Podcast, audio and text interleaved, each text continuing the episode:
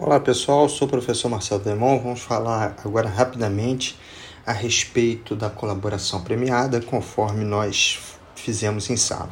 Bom, a colaboração premiada é um instituto demasiadamente antigo, não só no direito brasileiro, como no direito mundial.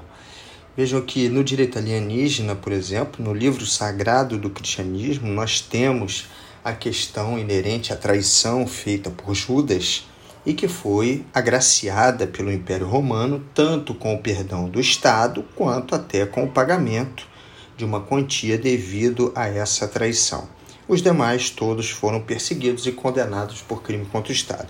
Aqui no Brasil nós temos a questão da Inconfidência Mineira, onde nós estávamos sob o, o, o manto ainda da coroa inglesa e vigiam aqui vigoravam aqui, melhor dizendo, né, as ordenações filipinas. E lá também já havia a questão do perdão para aquele que se tornasse colaborador da coroa. Então nós tivemos esse instituto aplicado também por ocasião da Inconfidência Mineira. Mas no Brasil ele ganhou muita relevância nos últimos tempos, em especial com o destaque da Operação Lava Jato, porque ele foi finalmente disciplinado em termos de como se dá essa colaboração. Porque vejam bem, nós já tínhamos na Lei 9.807, por exemplo, a Lei de Proteção a Testemunhas, a questão da colaboração premiada.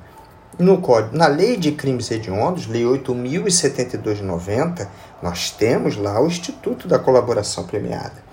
Tá? Então, é, esse instituto no direito brasileiro já, ele não é assim uma novidade. Contudo, a própria Lei 9.034 de 95 também o previa.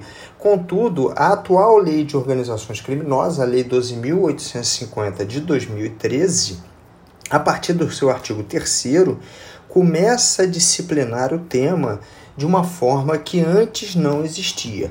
Como assim?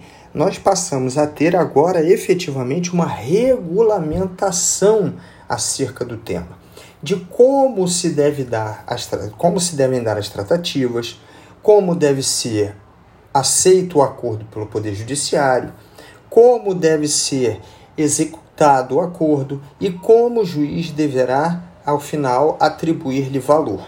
Então nós temos essas etapas que a doutrina se utiliza a partir da análise da lei. Primeiro, nós temos uma etapa de negociação, e nós tivemos algumas mudanças com o pacote anticrimes.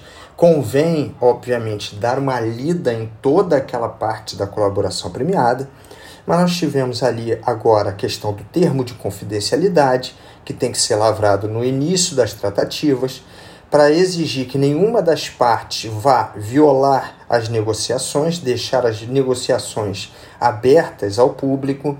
Depois nós temos a submissão à homologação judicial.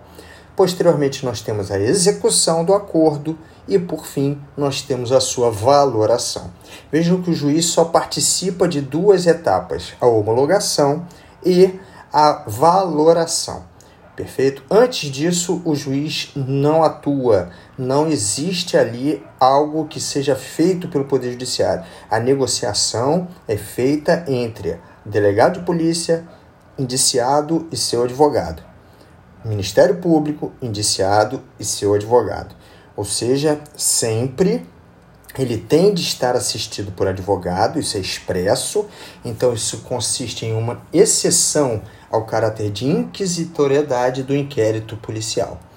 A mudança na lei consagrou aquilo que a jurisprudência do STF já dizia, que o acordo de colaboração premiada ele tem natureza jurídica de negócio jurídico processual. Como todo negócio jurídico, existem os requisitos do artigo 104 do Código Civil, sendo que, nesse caso, a assessoria jurídica é obrigatória por força de lei. Até porque ele está abdicando em parte de um direito seu, que é o direito de negar a atividade, de silenciar, porque quando ele fecha o acordo de colaboração premiada, ele acresce à confissão dele informações acerca do mecanismo de funcionamento da organização premiada.